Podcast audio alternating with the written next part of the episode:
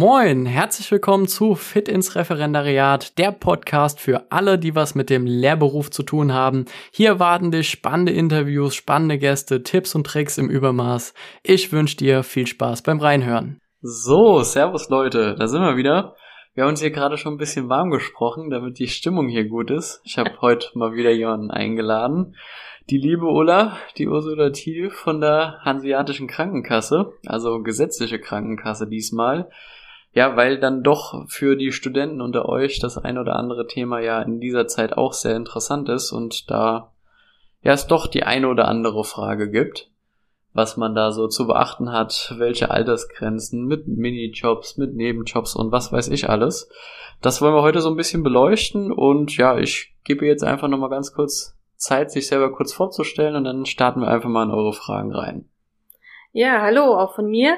Ähm, vielen Dank, André, für die Einladung. Ähm, bin natürlich gerne bereit, dir ähm, Rede und Antwort zu stehen und die Fragen zu beantworten. Ich hoff's doch. ich hoff's doch. I'll do my very best. Dann ähm, schieß einfach mal los. Okay, sehr gut. Ja, dann lass uns einfach mal in die Fragen reinschauen. Mal gucken, wie viele Minuten wir gefüllt bekommen. Es sind auf jeden Fall ein paar. Also, die erste Frage ist letztendlich eigentlich auch darauf bezogen, ich glaube, das ist auch so die fragen sehr, sehr viele Leute, wie sieht das mit den Arbeitszeiten aus? Also was, wie viel darf man so als Student oder Studentin arbeiten? Auf was, was muss man achten? Also grundsätzlich ist es so, dass ich ähm, als Student gewertet werde, solange ich überwiegend studiere. Und da spricht man von maximal 20 Stunden in der Woche, die ich arbeiten darf, oder halt in der sogenannten vorlesungsfreien Zeit. Abends, nachts, Wochenende. Kann man auch mehr arbeiten. Okay, das oder heißt, Semesterferien. Das heißt jetzt auf Deutsch, wenn ich mehr als 20 Stunden arbeite unter der Woche, bin ich quasi kein Student mehr in dem dann Sinne, oder? Über, dann überwiegt praktisch okay. meine Arbeitnehmertätigkeit und dann wäre ich praktisch ein Arbeitnehmer und versicherungspflichtig aufgrund meiner Tätigkeit. Okay. Versicherungspflichtig, was bedeutet das? Versicherungspflichtig bedeutet, dass ich dann in der gesetzlichen Krankenversicherung versichert werden muss und auch Beiträge in die Gesamtsozialversicherung zahle, Renten, Arbeitslosen und Pflegeversicherung. Okay. Heißt, man kann quasi dann nicht mehr bei den Eltern mitversichert sein. Genau. Dann okay. endet die kostenfreie Mitversicherung bei den Eltern. Gut. Jetzt hast du noch von, von Ferien und Co., Semesterferien und mhm. auch äh, ja, abends gesprochen. Gibt es da irgendwelche Besonderheiten, irgendwelche Uhrzeiten, auf die man dann achten muss? Nein, da ist man vollkommen frei. Also wenn okay. ich in diesen Zeiten, in den, also man spricht von den sogenannten vorlesungsfreien Zeiten, da kann ich auch mehr arbeiten, weil das nicht auswirkt sich auf die ähm, Verhältnismäßigkeit zu meinem Studium. Okay. Gut, dann ist das doch mal eine klare Ansage. Ja. das heißt, äh, quasi als Fazit, alles bis 20 Stunden ist drinne. Danach sollte man ja einfach wissen, dass man dann tatsächlich Geld für die Krankenkasse und Co. zahlen muss. Das ganz so kann man es jetzt pauschal nicht machen, mhm. weil es kann natürlich sein, dass ich zum Beispiel 15 Stunden arbeite und ähm, familienversichert bleiben könnte, weil mein Studium überwiegt. Aber wenn ich in dem Moment mehr als 450 Euro verdiene, also mhm. mehr als einen Minijob mache, dann müsste ich mich auch selber versichern, weil dann darf ich bei meinen Eltern nicht mehr mitversichert sein. Okay, gut. Das heißt, es gibt neben dieser Zeitgrenze auch eine Einkommensgrenze. Für die Versicherung, für die Krankenversicherung, okay. genau. Gut. Und jetzt hast du gesagt, vorlesungsfreie Zeit, da darf man auch mehr arbeiten, zeittechnisch darf mhm. man dann auch mehr Geld verdienen oder zählt es dafür nicht? Das würde dann praktisch nicht zählen, weil man geht erst von einer Regelmäßigkeit aus, wenn es mindestens drei Monate sind. Mhm. Ähm, wenn ich jetzt geplant die vollen Semesterferien ähm, mehr arbeite und mehr verdiene, dann müsste ich mich auch selber versichern. Okay, gut. Aber, aber wenn es so mal ein Monat ist, da macht man nichts, da okay. passiert nichts. Also so Ausreißer dürfen auf jeden Fall. Genau. Okay, gut. Das ist doch mal interessant und wichtig zu wissen. Ähm, jetzt haben wir hier noch so eine magische Zahl auf meinem Blatt stehen. 25 Jahre, also quasi eine Altersgrenze. Was hat es damit auf sich? Ja, bis 25 kann ich bei meinen Eltern kostenfrei mitversichert bleiben, wenn ich studiere. Und ähm, vollende ich mein 25. Lebensjahr, also an meinem 25. Geburtstag, fällt diese kostenfreie Familienversicherung generell weg. Okay. Also auch wenn ich dann nur studiere und nichts verdiene, muss ich mich auch ab dem Zeitpunkt leider selber versichern oder tritt die eigene Versicherung in Kraft. Okay, gut. Dann jetzt mal, nenn mal eine Hausnummer. Was kostet denn so eine Versicherung? in der gesetzlichen Krankenversicherung und bei dem Unternehmen, bei dem ich tätig bin, das ist die Hanseatische Krankenkasse, zahlt man als Student in der Krankenversicherung 86,63 Euro. Mhm. Ähm, hinzu kommt dann noch der Pflegeversicherungsbeitrag. Ähm, da muss man immer mal unterscheiden. Es gibt einen Beitrag für Kinderlose, der beträgt 22,94 Euro und sollte man schon ein Kind haben, dann wären es 24 Euro. Das macht jetzt aber so viel nicht aus. Das wird nur in der Pflegeversicherung unterschieden. Wichtig ist Krankenversicherungsbeitrag 86,63 Euro. Okay, gut. Dann ist es doch auch mal äh, gut zu wissen. Das heißt, so in Summe, jetzt mal so über den Kopf überschlagen, sind das so Roundabout 110 Euro. Gute 110 Euro. Okay, gut. Ähm, wenn da man, gibt's aber noch einen kleinen, entschuldige, da steht ins Wortfall. Ähm, gibt's aber noch einen kleinen Tipp, ganz wichtig, als Student sollte man immer eine Einzugsermächtigung äh, gegenüber seiner Krankenkasse erklären, wenn man dann selbst versichert ist, weil ansonsten müsste man den gesamten Semesterbeitrag in einer Summe im Voraus zahlen. Okay, das ist nicht so cool. Das wäre nicht so cool, deswegen SEBA-Mandat und monatlich abbuchen lassen. Okay. Ist angenehmer.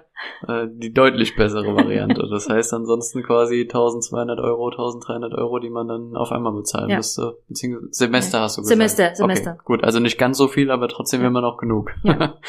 okay, gut. Ähm, jetzt gibt es ja Leute, die sagen, okay, hier Altersgrenze 25. Ähm, interessiert mich jetzt relativ wenig. Ich bin mit meinem Studium fertig. Also auch mal für alle die, die irgendwie dann doch in, eine, in einen Angestelltenjob gehen wie, wie sieht es dann aus mit den Beiträgen? Also was zahlt man dann da so? Wenn ich in den Angestelltenjob überwechsel, ja. dann ist es so, dass aus meinem Arbeitseinkommen, also aus meinem Bruttogehalt praktisch die Beiträge abgerechnet werden. Ähm, aktuell ist es in der Krankenversicherung so, dass es vom Gesetzgeber einen allgemeinen Beitragssatz gibt, der festgesetzt wird, plus einen kassenindividuellen Zusatzbeitrag. Okay. Also der liegt bei uns ähm, bei 15,9 Prozent und als Arbeitnehmer zahle ich davon aber nur die Hälfte gerechnet von meinem Bruttoentgelt. Okay, also kann man sich das quasi prozentual, prozentual einfach berechnen. selber runterbrechen, was genau. man also zahlen würde genau. anhand seines Gehaltes. Okay, gut. Ähm, ja, ich habe hier noch eine Frage und zwar Studienbeginn. Also es gibt ja auch Leute, die fangen halt jetzt erst mit dem Studium an, schreiben sich ein und da muss man sich ja bürokratisch um tausend Sachen kümmern. So, Krankenversicherung ist halt eben auch so ein Teil was da auf dem Plan steht. Was, was muss man denn da machen?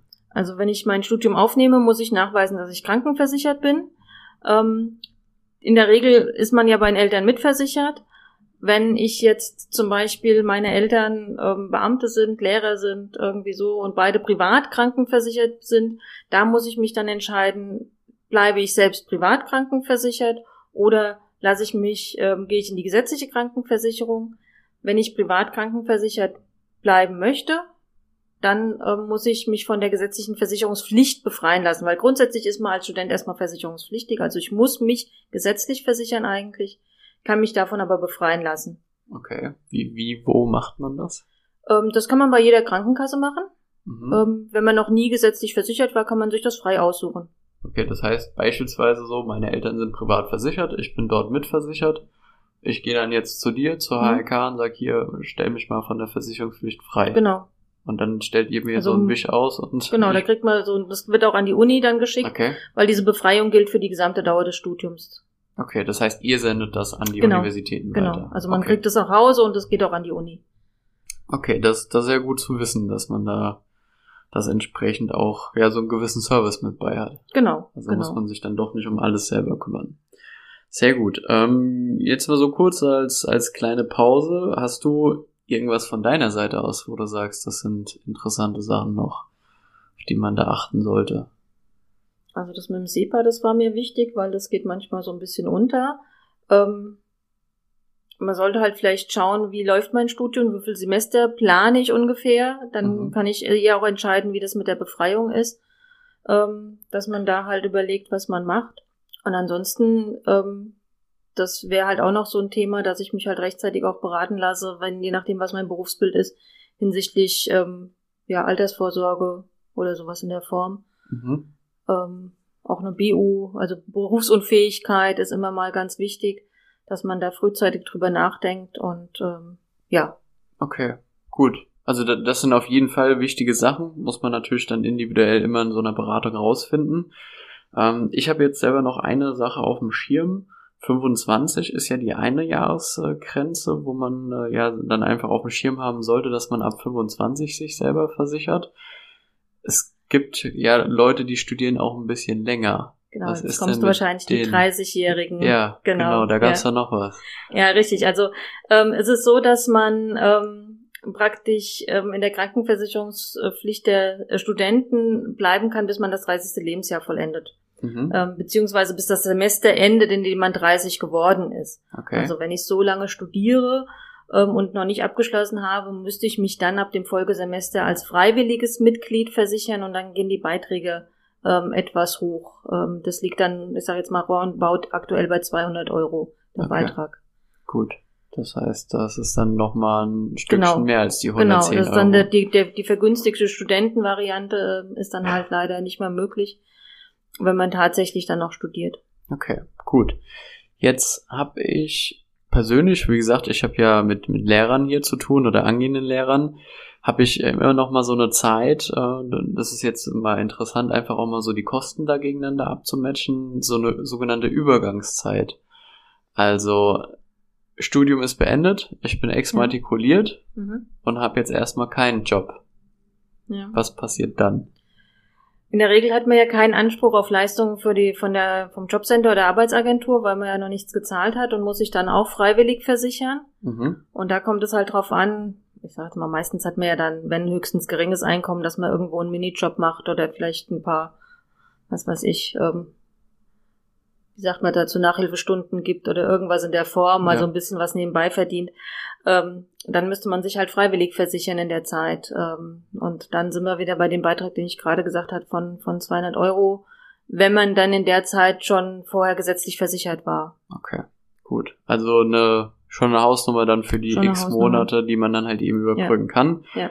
Jetzt mal von meiner Seite aus Tipp, so jetzt nicht äh, gegen die gesetzliche Krankenkasse, aber so man, wenn man halt eben, wie gesagt, äh, die die Lehrerlaufbahn anstrebt, dann gibt es halt eben noch in dem anderen Krankenversorgungssystem tatsächlich eine Lösung, also dass man, wenn man dann wie gesagt eh ins Referendariat bald startet und dann halt wie gesagt das könnt ihr ja in den Podcast-Folgen vom Vorhinein von mir einfach mal euch in Ruhe auch anhören, dann den Beihilfeanspruch über das Land hat und halt wirklich verbeamtet ist auf Widerruf, dann kann man sich tatsächlich auch schon eine private Krankenversicherung im Vorhinein aussuchen und in so einen Übergangstarif gehen. Und diese Übergangstarife, die sind halt etwas günstiger als die freiwillige Versicherung der gesetzlichen.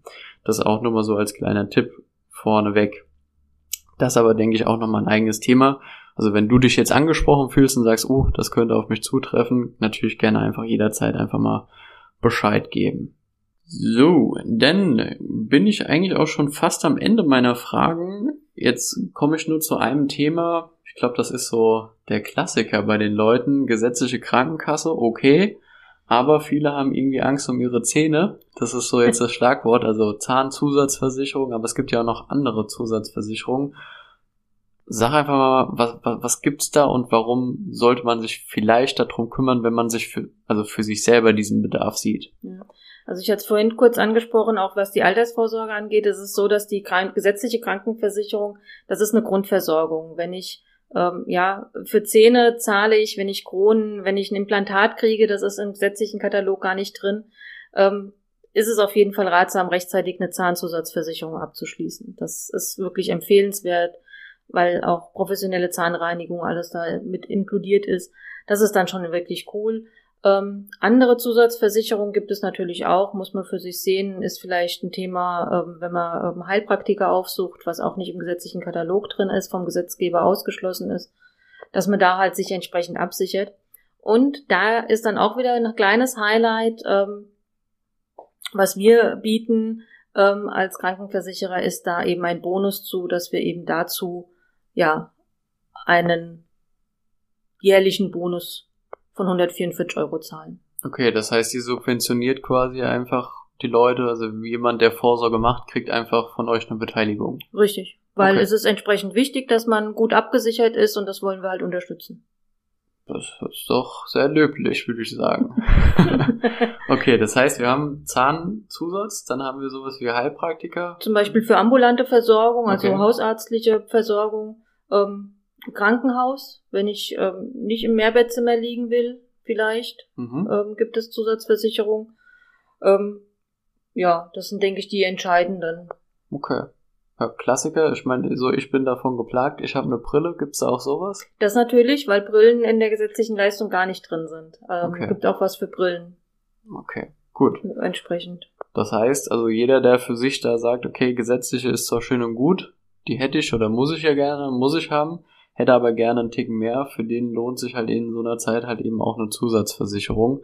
Muss halt Ja. einfach gucken, so was gibt das Portemonnaie her. Auf der anderen Seite natürlich die schöne Nachricht, dass man da doch den ein oder anderen Zuschuss bekommen kann. Von meiner Seite aus bin ich jetzt eigentlich fertig. Meine, meine Fragenliste hat sich geleert. Hast du noch irgendwas? Eigentlich denke ich, haben wir alles besprochen, was für einen Studenten wichtig ist. Ich muss mich zum Beginn meines Studiums halt entscheiden, wo Mhm. geht meine Richtung hin. Ähm, gerne einfach auch mal ähm, entweder Kommilitonen fragen oder halt auch gerne mal die Fachleute ansprechen für den Einzelfall, wenn man spezielle Fragen hat. Okay, so gut. Dann sage ich danke, dass du dir die Zeit genommen hast und als meine Interviewpartnerin hier vor Ort auch mal vorbeigekommen bist. Gerne. Und wünsche dir noch was und wünsche den Zuhörern natürlich auch noch einen schönen Tag und bis zur nächsten Folge. Ciao, ciao. Ciao.